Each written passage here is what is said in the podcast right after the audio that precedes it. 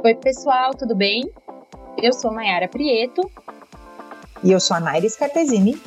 E esse é o Precisamos Falar Sobre Isso, o podcast do Carreira e Mamadeira. Gente, a gente já chegou em junho, o mês mais romântico do ano, corações explodindo. Em comemoração ao Dia dos Namorados, nosso papo de hoje é sobre casamento. Afinal, será que essa é uma instituição falida? E vocês devem estar pensando que a gente é louca, porque justo no mês de junho a gente resolveu falar de divórcio. Mas é porque aqui trabalhamos com a realidade, minhas amigas. E a verdade é que só em 2021 mais de 80 mil casais se divorciaram nos cartórios do Brasil, sem contar os divórcios judiciais. E ano após ano esse número só aumenta. E é justamente por isso que precisamos falar sobre os desafios da vida 2, as crises, as mudanças ao longo do tempo e, claro, o pote de ouro no final do arco-íris. Então, para a gente começar, me diz aí, Má, quando você casou, você fazia ideia do que era casamento na vida real? Putz, acho que mais ou menos. Uh, mas acho que a gente tem contextos diferentes de casamento, né? Acho que seria legal a gente falar um pouco sobre isso. Porque quando eu casei oficialmente, eu já morava junto uh, há algum tempo com o meu marido. Você não, né? Ah, já vou me apoderar da resposta da minha própria pergunta, então. É, não morava junto com o Fernando. Então vamos contextualizar para quem nos ouve. Eu estou junto com o meu marido há 21 anos. E daí você está pensando assim: meu Deus, tinha uma voz tão jovem, mas é uma senhora já, 60, 70? Não, amor, eu tenho 38. na verdade, a gente começou a namorar ali na formatura do colégio, sabe assim, do colegial? Menina, e daí a gente ficou namorando. Outra vida. Outra vida, exato. A gente, uma vida 1950, né? Vivida e quase nos dias de hoje. E daí a gente ficou namorando por 11 anos, então casamos. Então era aquele modelinho bem tradiça mesmo.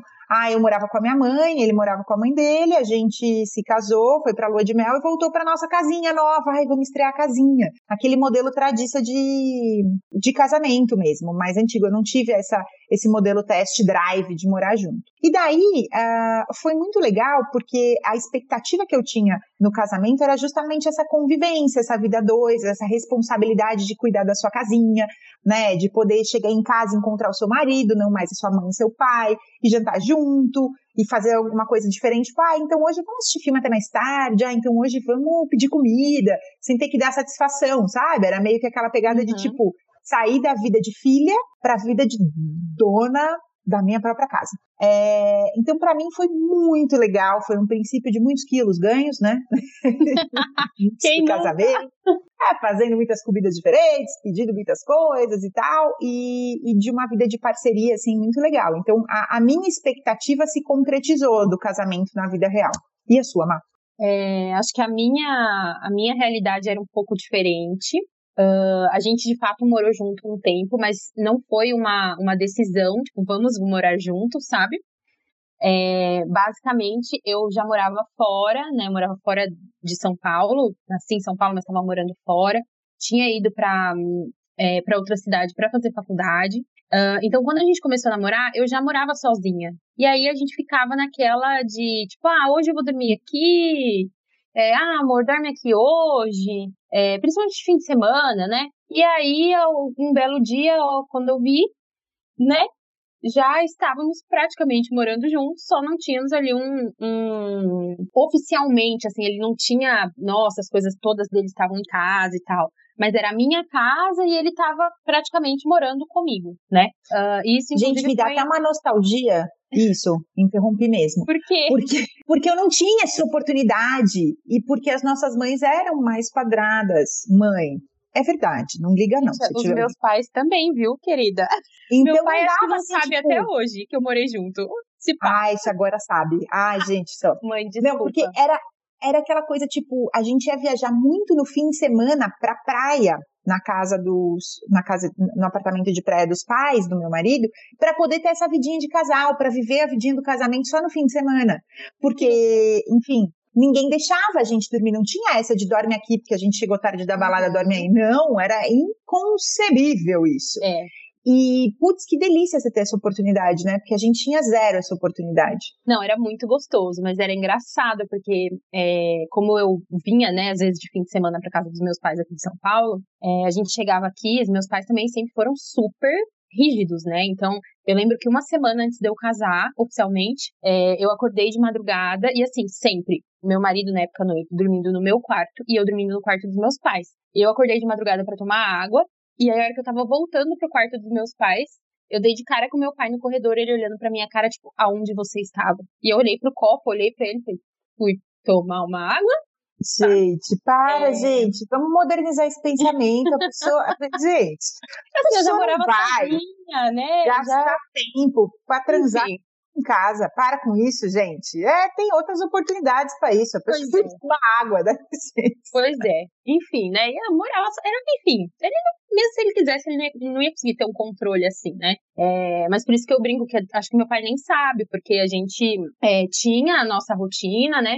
Mas, por exemplo, eu lembro que quando, quando meus pais iam me visitar lá em Bauru, ele dormia na casa dos pais dele, porque o apartamento era muito pequenininho, não tinha nem como. É, passava coletando. Ai, tira essa camiseta daqui, não pode. tipo isso, era tipo isso. Mas tudo bem, sabe? É, e aí, quando a gente casou, então, assim, na rotina, não tinha mudado muita coisa, mas eu sinto que mudou em relação ao, ao senso de pertencimento. Então, a gente saiu do apartamento que eu tinha alugado para mim e que ele acabou ficando comigo. Fomos para nossa casa com as nossas coisas. É, não era mais um, entre aspas, né, apartamento de solteira, de, de mulher solteira. Então, tinha as nossas preferências. E até em relação a, a, ao posicionamento com as famílias, sabe? Não é mais minha namorada, não é mais minha noiva, não tô aqui dormindo na casa da minha namorada, né? Eu constituí outra família. Então eu senti que, principalmente da parte dele, mudou muito esse posicionamento é, em relação a como ele se enxergava dentro de, desse casamento, sabe? Acho que principalmente para ele essa, essa chavinha virou mais depois que a gente casou. Porque como eu já morava fora, para mim eu já era bem independente, sabe? Ah, para ele foi um desafio maior, então aí. Claro que tem esse desafio também, mas eu acho que essa função era mais, esse espaço era mais ocupado pelo Fernando, de gerir as contas, né? Aquelas preocupações que você não tem quando você mora na casa dos seus pais, ou não tem com tanta intensidade, assim. Eu lembro tão legal, ai, vamos fazer supermercado para nossa casa. Primeira compra, você lembra da primeira compra? Só tinha ah, besteira no meu carrinho. Só, exato. Mas então, gente, a gente não veio falar só de flores. E a vida é, não são só flores. Volta, e... volta, volta. Volta logo. Volta pra pauta. E daí, é, bom, esse início é sempre, em geral, nas nossas experiências, e enfim, em tantas outras que a gente também conhece, muito encantador, mas daí os desafios também surgem, porque é uma convivência muito mais intensa, que muitas vezes, no meu caso, claramente, a gente não tinha antes, então você esbarra em algumas dificuldades da convivência. Você teve má dificuldades de convivência? Tive. Eu acho que no começo, bem no começo, gente, olha as coisas que a gente briga, né? Eu lembro do que a nossa primeira DR, assim, por causa de convivência, foi por causa de uma bucha para lavar a louça. Olha a história. Que é... fase. Na casa da minha sogra, o pessoal usa duas buchas para lavar a louça. Uma bucha para lavar a louça e uma bucha para lavar a pia. E na minha casa, sempre foi só uma bucha. E a nossa primeira DR foi a respeito da bucha, porque o meu marido achava nojento lavar a louça e depois lavar a pia com a mesma bucha, e eu achava o fim da picada ter duas buchas. Mas peraí, você não botou a louça na pia? É. Já não estava lá? Então. Eu já ouvi, essa teoria não é exclusiva da casa da família do seu marido, viu? Eu já ouvi essa teoria de outras pessoas, não discuti. Imagino que daí, quando você está no casamento, é. você precisa trazer isso para discussão. Mas também não entendi, tá? Não entendo isso. Mas se é... você está ouvindo a gente, manda lá um direct no Instagram do é. Carreira Mamadeira e me conta se você usa uma ou duas buchas. Por favor, me, por favor, não é possível que só eu achava um absurdo essa história das duas buchas, né? Mas tudo bem. Então, assim, eu acho que no começo, para nós, é, eu, tinha, eu, eu até acho que senti mais dificuldade da convivência do que ele, porque ele vem de uma família maior que a minha, então ele já dividia o ambiente dele, né, a casa dos pais, com é, mais gente. É, na casa dele era ele, mais três irmãs, mais os pais. E eu já estava morando sozinha há pelo menos dois anos, tipo, eu e Deus, eu e a minha cachorra. Então, eu acho que eu tive mais dificuldade do que ele nessa questão de, de dividir o espaço. Uh, mas olha, logo as tretinhas idiotas sobre buchas tomaram outras proporções, não é mesmo? E se tornaram coisas um pouquinho mais, mais uh, importantes do que buchas. E aí, Naira, como é que foi? Sabe que aqui pensando, é, não sei se a memória que a gente tem do casamento também é um pouco seletiva, igual a da maternidade. Sabe quando falam assim, ah, você perguntam para aquela mãe que tem um bebê de menos de um ano, ah, você vai ter outro? Ela fala, nossa, não, muito trabalho, pelo amor de Deus. Daí você pega e fala com a de três, que tem um filho de três anos, ela fala, ah, a gente está querendo. Daí você fala, mas esqueceu toda a dificuldade? Não é possível, querida, tá louca? Então agora falando sobre casamento, Cara, é, eu não vejo grandes, grandes dificuldades que a gente tenha tido no começo, assim. Foram adequações, mas encaixes talvez o Fê, meu marido, para quem não conhece, seja uma pessoa bem adaptável, bem fácil, porque eu não era. Eu era bem mala. Tipo, ai, você não vai usar esse pano para tirar o pó do não sei o quê, porque esse pano é do não sei o que lá. Hoje em dia, já tendo um filho e uma mudança de país, já estou bem mais flexível. Aí, ah, terapia também, tem que botar Terapia. É, mais terapia, uma vez, o, o público para os terapeutas, por favor. É, exato. É, então, eu não lembro de ter tido grandes discussões ou dificuldades é, nesse sentido de convivência, uh, mas daí, conforme as coisas vão desenrolando, assim, enfim, tivemos períodos mais fáceis ou mais difíceis, né? Assim, Grandes crises nunca tivemos, mas períodos mais fáceis e mais difíceis, de maior ou menor questionamento, aí sempre tivemos. Eu acho que talvez uma coisa que a gente tenha um pouco de diferente, Naira, é, e que possa é, impactar, né, influenciar nas nossas vivências, tenha sido um pouco a questão, eu ia, não é nem idade, né, porque você começou a namorar com o Ferp super nova, mas talvez a, a, rapidez que as coisas aconteceram. É, você falou, né, que namorou acho que 10 anos, eu noivei com um ano de namoro. E eu casei com 23, eu era muito nova. Uh, e eu acho que o fato da gente ter casado tão novo, eu tinha 23, ele tinha 27 para 28. O fato da gente ter casado tão novo fez com que a gente não tivesse maturidade para ter muitas conversas, muitos diálogos e resolver muitos problemas que a gente precisou resolver lá na frente, sabe? Acho que se a gente fosse um pouquinho mais maduro, e eu tô falando aqui relacionando isso com idade, mas às vezes nem é questão de idade mesmo, pode ser de vivência. É, talvez a gente tivesse tido mais maturidade para lidar com algumas coisas que vieram a seguir. Então, quando eu olho, e assim, né, eu já esse ano eu completo seis anos de casada. A gente já teve momentos bem difíceis, sabe? Momentos mesmo em que a gente olhou um pro outro e falou assim, meu, vai dar ruim isso aqui. É, mas graças a Deus até aqui a gente conseguiu se acertar, se resolver. Mas acho que no nosso caso a moral da história estava muito de que as pessoas que nós éramos aos 20, né, 23, 24, são muito diferentes das pessoas que, que seguiram e que se trans, nas pessoas em que, a, em que a gente se transformou.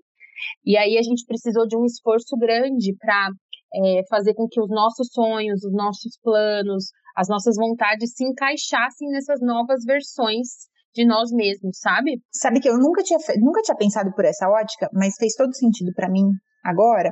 É, quando eu me casei, eu me casei de, assim, em um relacionamento muito maduro. Eram 11 anos de namoro, né? Não era pouco tempo. É, a gente começou a namorar logo após a formatura do terceiro colegial, e a gente se casou. Eu já tinha finalizado a faculdade e a residência médica. Quer dizer, é uma, um caminho, né, para quem não sabe, a faculdade de medicina tem seis anos, mas três, quatro de residência médica e especialização. Então, é um caminho gigantesco. Uh, fui para a Marinha no meio desse tempo, fiquei um tempo no Rio de Janeiro. Então, é, foi, foi bastante tempo até o casamento. Então foi um amadurecimento grande e as pequenas rusgas ou DRs, que eu não tenho memória mesmo de que elas aconteceram uh, no casamento, elas aconteceram antes, de fato, nessa discussão, tipo a da bucha que você falou. Porque a gente já fazia aquelas, aquelas viagens de fim de semana e ficava junto, então tinha a parte boa e também tinha a parte ruim e tal. É, então, de fato, eu, eu casei num relacionamento muito maduro, o que deu mais alicerce, eu acho, para a gente ter menos crises grandes. Mas muito obrigada, Má, por ter me ajudado a pensar nisso, porque eu nunca tinha pensado. inclusive aconselho, gente. É, eu, graças a Deus, assim, não me arrependo de forma alguma do meu casamento. Amo meu marido, mas a gente passou por porradas, assim, sabe? Eu acho que se a gente tivesse segurado um pouco mais as pontas, e até porque, né, a gente não tinha pressa para casar, é, talvez a gente tivesse, quando a gente tivesse enfrentado as nossas crises mais fortes, a gente tivesse mais maturidade para lidar com elas. Mas nisso tudo, Naira, teve uma coisa que eu aprendi nesses anos todos, é que não tem outra maneira de resolver problemas se não for através da conversa, do diálogo. Gente, se eu soubesse o poder que tem a gente falar, escutar, principalmente, né? Escutar, é, saber calar também. Nossa, acho que eu teria evitado tantas, tantas das brigas, dos desgastes que a gente teve. Como é que, como é que você é, no seu casamento, Nara, como é que vocês lidam assim com essa questão da conversa? Você também percebe a importância disso? Super, né? tô pensando aqui, tô, tô, nossa, hoje eu tô pens super pensativa, tipo, fazendo o flashback na cabeça. Eu era uma jovem muito cabeça dura, assim, sabe? Muito eu que sei, eh, minhas crenças, minhas coisas, é certo assim, tem que ser duas buchas, brincadeira. É, e daí, é, o Fê me ensinou muito a ampliar minha visão, a a, ver de outra forma, entender o olhar do outro. Também não era uma pessoa de muita escuta, não, né? Era que falava, mas que escutava era difícil. É, então, eu aprendi muito com o Fê em todas essas pequenas, esses pequenos desencontros do namoro que a gente viveu por bastante tempo, aí alinhando o que a gente gostaria ou como a gente queria fazer pela conversa. Então, também quando a gente entrou no casamento, isso já estava muito bem estabelecido no nosso relacionamento, assim, essa questão da conversa. Claro que eu tenho uma demanda de puxar a DR muito mais do que ele. Outro dia mesmo, eu falei, Fê, você tá feliz com isso? Ele, não, acho que a gente precisa ajustar só isso. Eu falei, não, não, a gente senta aqui que eu preciso conversar. Então, é, eu puxo muito mais essa necessidade do que ele, isso talvez seja uma característica feminina, mas conversar sempre fez com que a gente alinhasse as pequenas dificuldades. E depois da mudança de país, acho que se a gente pode chamar de grandes crises, eu não interpretaria dessa forma, mas de grandes DRs, é, foi a mudança de país que trouxe essas maiores dificuldades e desencontros. Todas as vezes que a gente foi ficando muito irritado, a gente sentou, conversou, alinhou. Não, tô, não vou dizer que você sai da conversa felizão, né? Cantando, dando saltos, mas você sai mais alinhado, você vai amadurecendo com o passar dos dias aquilo que você falou e, e vai fazendo mais sentido. Então, sim, sempre foi essencial e tem sido cada vez mais é, essencial conversar sobre determinados, enfim, desencontros ou dificuldades. Naira saindo da DR. Acorda, Pedrinho, que hoje tem campeonato. Às vezes eu saio da DR, mas não era para me sentir mais leve, eu tô me sentindo péssima. É isso, mas... é isso. Mas, ó, defendendo aqui as meninas, é, a Verônica, que trabalha aqui com a gente, ó, eu vou jogar na roda e ver. Ela fala que o marido dela é quem tem a necessidade das DRs e ela vive fugindo das DRs. Então, não é uma necessidade só das mulheres, Jura? só pra defender. Juro, juro. Nossa! É, mas aqui em casa também, assim, eu, eu sempre fui a pessoa que tive mais, que tinha mais necessidade de conversar, de sentar e falar sobre as coisas. E isso sempre, e, e nisso, nessa necessidade, escutar sempre foi uma dificuldade para mim. Porque eu sentava e eu começava a, a, a, sabe, derrubar em cima do meu marido, assim, todas as minhas frustrações, todas as minhas inquietações, e tadinho, às vezes ele, ele não conseguia nem respirar, que dirá se abrir, né? E ainda mais ele sendo uma, um, uma pessoa mais tímida, mais introvertida do que eu. Chegar nesse equilíbrio do ok, eu preciso falar, eu preciso te contar o que está incomodando, mas eu também preciso te ouvir, para mim foi uma dificuldade. E talvez é, é esse equilíbrio, porque somos pessoas diferentes, né, Naira? Independente com quem você case, são pessoas diferentes, talvez isso esteja ligado com esse número de divórcios que cresce tanto a, tanto a, a cada ano, sabe? A gente, ainda mais em, em épocas em que a gente é, é, muito estimulado, né, pela vida, no trabalho, enfim, a, a se posicionar, a falar, a, a, marcar o seu território ali, né? Então a gente tem muita dificuldade mesmo de ouvir. Assim, quando a temática a ser conversada é chata ou difícil, não diz respeito à bucha, né, assuntos mais leves, assim, é, as pessoas tendem a evitar. E eu mesma já me vi nesse cenário. E daí, quando você evita essa conversa, é como se os caminhos confluentes fossem se separando, sabe? Naquela bifurcação. De repente, você olha para trás e fala, cara, a gente está em páginas totalmente diferentes. Ou eu converso e volto na mesma página, ou não tem mais confluência dos caminhos lá na frente. É por isso que, enfim, tantos divórcios acontecem pela falta de comunicação no princípio, ou quando ela vem, a coisa já está tão diferente, você já está tão decepcionado, ou com um pensamento tão modificado daquilo, que já não tem mais muito como fazer. Veja bem, pessoal, não estamos dizendo aqui que quem se divorcia está errado. Não, pelo amor de Deus, cada um tem um caminho e cada problema tem uma solução diferente. Mas eu mesmo recentemente falei, não, estamos em páginas muito diferentes, gente. Pelo amor de Deus, volta aqui para casinha, vamos conversar. Acontece, que acontece. Ou a gente entra na mesma página ou não vai dar para continuar.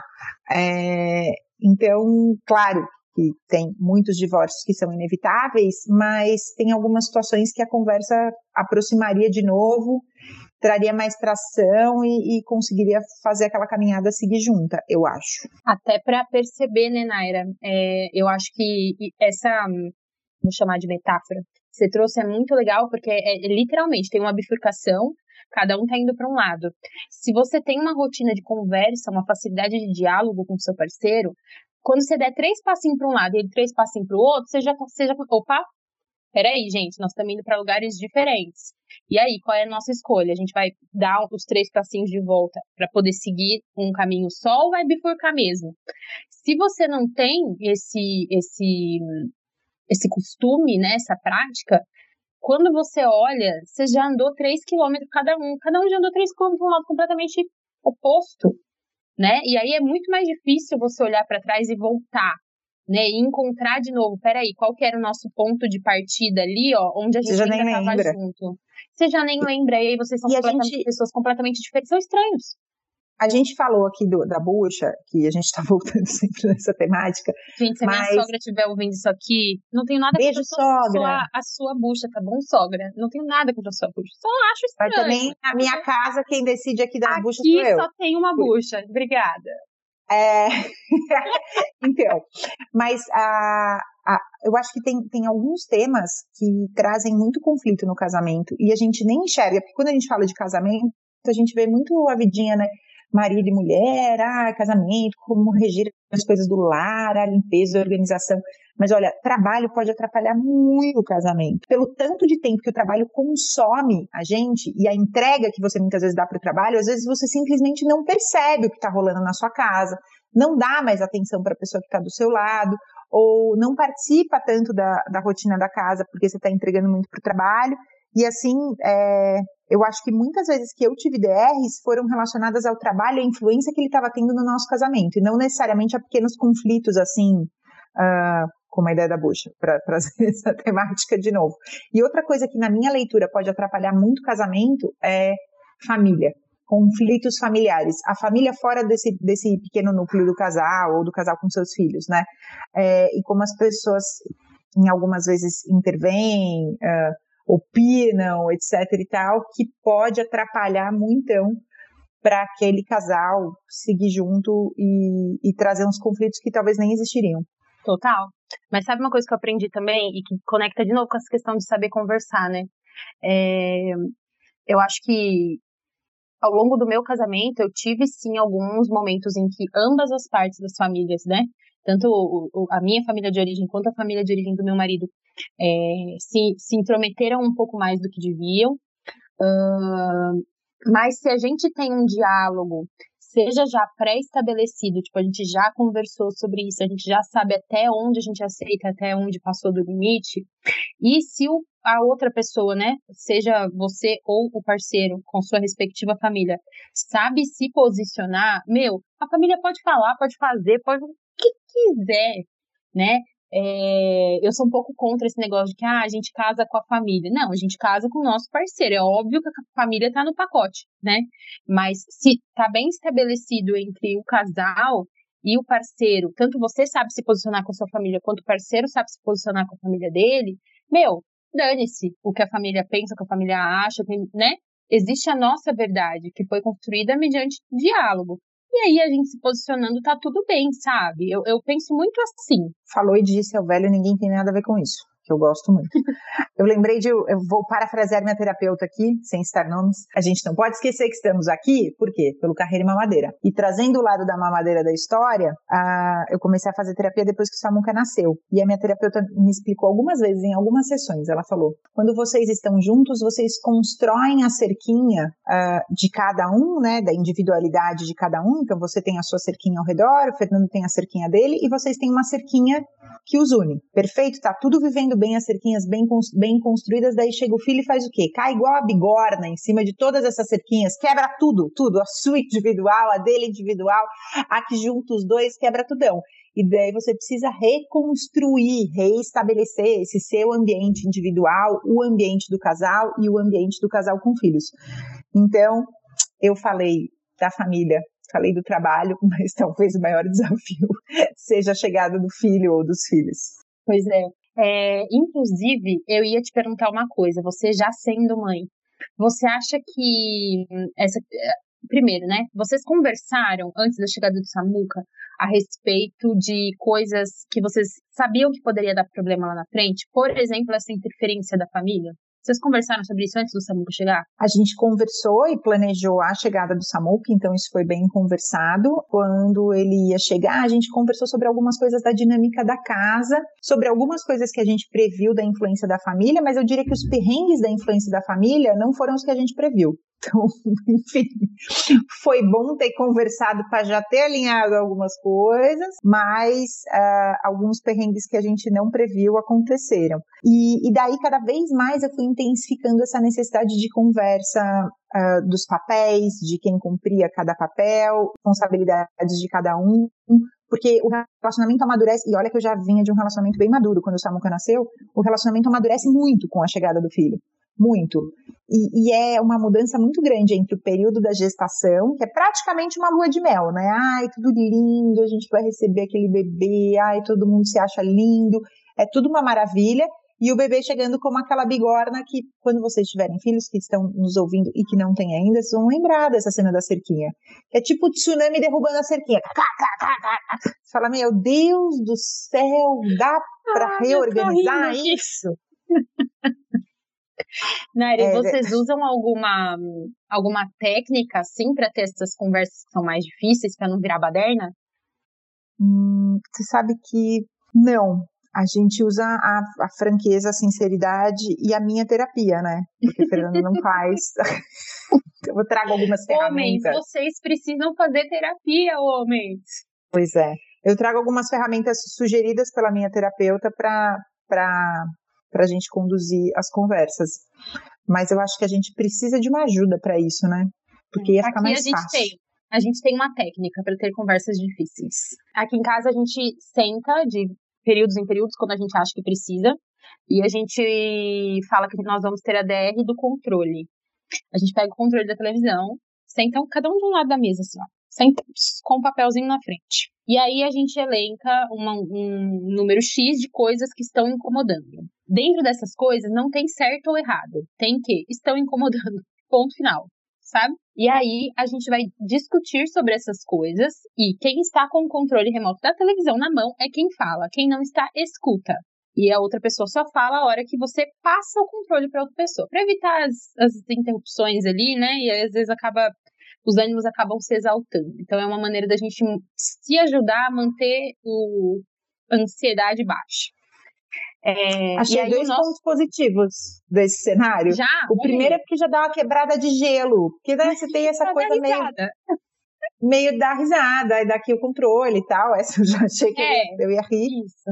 E a segunda é que o Fernando sempre fala: Eu já entendi o que você quer dizer. Você costuma dizer de 15 formas diferentes. E só Sim. vai ali botando o dedo na ferida. Não precisa de tanto. E daí, ó, eu, eu não ia poder ficar com o controle o tempo todo na mão. Achei que essa ideia pode ser boa de aplicar. Não, é sério, funciona. E aí, assim, naquele momento, não importa. Então, vou dar um exemplo. Ah, eu acho que você tá trabalhando até muito tarde. Não tem certo ou errado. Não tem, tipo, ah, mas eu tô trabalhando porque eu tenho um projeto XPTO. Sabe? Tem que estar incomodando. Então, aquele momento não é para discutir quem tá certo e quem tá errado. É simplesmente para resolver o problema. E aí a gente vai negociar até chegar em um acordo. sabe? Ah, então a minha proposta é que você pare todos os dias 18 horas em ponto. Aí eu falo, putz, às 18 eu não consigo. É, e sei lá, de quarta-feira eu gravo podcast com a Naira, então é, eu preciso ir até mais tarde, tá? Então qual vai ser o nosso acordo? Ah, então tá bom, de quarta você vai até às 10, mas de quinta você vai parar às 5. Sei lá, sabe? Tô dando um exemplo aqui. Mas aí, é, literalmente, a gente vai conversar para chegar a um acordo, fazer uma literalmente uma negociação daquilo. Que não tem certo e errado, tem que estar incomodando, sabe? Então, esse exercício ajudou muito a gente. Dicas para DR, sigam a Mar, porque aqui o negócio é mais emocional mesmo. Mas agora, eu queria te fazer uma pergunta, Mar, para ouvir sua opinião. Você que eu já vi que toda uma coisa é um tribunal, uma coisa jurídica, uma organização muito além, way beyond. Você acha que casamento é uma instituição falida? Sim ou não? Não, eu não acho que casamento é uma instituição falida. Eu realmente acredito no casamento, mas eu acho que casamento é coisa para adulto, não é coisa para criança, sabe? É, eu olhando hoje para trás, eu acho que quando eu casei eu não tinha maturidade para casar. Então acho que muitos dos, dos perrengues que a gente passou, a gente passou porque a gente não tinha maturidade. Casamento é coisa para adulto, emocionalmente saudável, maduro e responsável. Então sim, eu acredito muito no casamento. Não acho que é uma instituição falida, mas não é brincadeira, né? E você, Naira, o que, que você acha? Bom, se eu estou 21 anos junto com a pessoa e falar que eu acho que casamento é instituição falida, eu preciso revisar muitas coisas da minha vida. Né? Eu não acho que é uma instituição falida, mas eu acho que ninguém é obrigado a. É para quem quiser, entendeu? Uh, aquela visão antiga de tipo, ai, não, eu vou crescer, eu vou casar, eu vou ter dois filhos, um cachorro, é, não precisa mais, entendeu? Tipo, casa se quer, com quem quer, do jeito que quiser, e se não quiser, não casa e tá tudo bem. Então, eu não acho que é falido, mas eu acho que não precisa mais ser padrão para todo mundo, como já foi visto em determinada época. Verdade. É, muita gente pergunta pra gente aqui no Carreira Mamadeira se a gente, putz, ah não, mas vocês acham que toda mulher tem que ser mãe, toda mulher tem que casar? Gente, cada mulher que faça o que quiser, mas se quiser casar, se quiser ter filhos, não necessariamente nessa ordem, que a gente possa lutar pelo nosso direito de fazer, né? De ter, de ser, enfim, o que a gente quiser ser. É, Naira, com toda essa sua experiência aí, né? 20 anos junto com o Fer, qual é o seu maior conselho para quem ainda não é casado e para quem está casado e está passando por uma crise? Nossa, difícil, né? Não sei se eu tenho um conselho muito. Ah, eu diria que assim, o que me ajudou na minha trajetória foi ter um relacionamento maduro, mas não é todo mundo que pode escolher ter um relacionamento maduro, que tem tempo para namorar tanto tempo. Então, talvez eu não tenha um conselho, eu tenho um ponto, um ponto positivo do meu, assim, para ressaltar. Uh, se eu puder dizer que eu já estou aprendendo aqui com a Má algumas técnicas nesse podcast, conversem mais, estruturem melhor essa forma de conversar, sem desentendimento e agressões, né, mas com clareza, uma coisa mais tribunal. Achei ótima essa sugestão da Má, porque essa conversa pode fazer com que você consiga atingir a maturidade, que talvez não tenha ainda, no relacionamento. Isso não tem nada a ver com idade mesmo. Eu acho que tem a ver com, com o tempo de relacionamento. Boa. É, se eu pudesse dar uma dica para quem ainda não é casado, é conversem. Gente, conversem durante o namoro, é muito importante. Essa história de, ah, quando casar muda, quando casar melhora, quando casar resolve. Gente, as coisas, é igual o filho, né, Naira? Elas se intensificam com uma mudança dessa. Então, conversem, cheguem a acordos, façam a combinados, estejam alinhados para viver essa nova fase. E para quem está casado e por acaso está passando por uma crise, pensando aí em entrar para essa estatística do divórcio, é... e aí assim, vou falar uma opinião muito pessoal, tá, gente? Eu acho que, obviamente, existem muitos bons motivos uh, para um divórcio acontecer, né? Putz, a gente tem quantos casos aí de, de violência, de agressão, violência psicológica, é, abuso, enfim. Mas é, eu, eu realmente não acredito que brigas são um motivo é, só a briga por si, sabe? Um motivo para um divórcio. Gente, relembrem o porquê vocês casaram, sabe? Naquele dia que vocês falaram sim pro, um para o outro, relembrem Uh, e tentem resgatar isso, sabe? Lutem pelo relacionamento de vocês. Não tô falando pra ninguém ficar casado infeliz, tá? Acho que cada um sabe o, o limite de até onde consegue ir. Mas lutem, Pelo menos se acontecer, vocês vão olhar para trás e falar assim, cara, lutei pelo meu casamento, lutei pelo meu relacionamento. Se não deu, não deu, mas lutei, fiz minha parte. Então, meu, meu, se eu pudesse dar um conselho, é não desistam assim no primeiro perrengue, porque vai existir mesmo. No primeiro ano, no segundo, Naira, me conta, no vigésimo também tem perrengue, né? me conta que eu não cheguei aí. Estão intensificando, vai ter sim. É isso. Então não desistam também do relacionamento de vocês a qualquer perrengue. Acho que esse seria o meu conselho. Bom, já que a gente precisava falar sobre isso, tá falado, tá não? Super! E esse episódio vai sair pertinho do Dia dos Namorados, então eu vou deixar uma mensagem que talvez só o Fê entenda. Amor, eu te amo você, coração bolinha. Ai, como vocês são bregas. Muito. coração bolinha não é, nem, não é nem meu, hein? É do Samuca, é ele que fala coração bolinha. Faz uma bolinha a mão. Também vou deixar um super beijo pro meu marido. É, Rô, obrigada por me aguentar nesses quase nove anos juntos já. E ninguém solta a mão de ninguém. Sempre. por hoje é só. E se você não segue a gente ainda no Instagram, corre lá no arroba Carreira Mamadeira. A gente, inclusive, tá para lançar uma coisa, uma surpresa. Ainda não vou dar grandes spoilers. Não sei se no dia que esse podcast é, sair a gente já vai ter dado mais informações.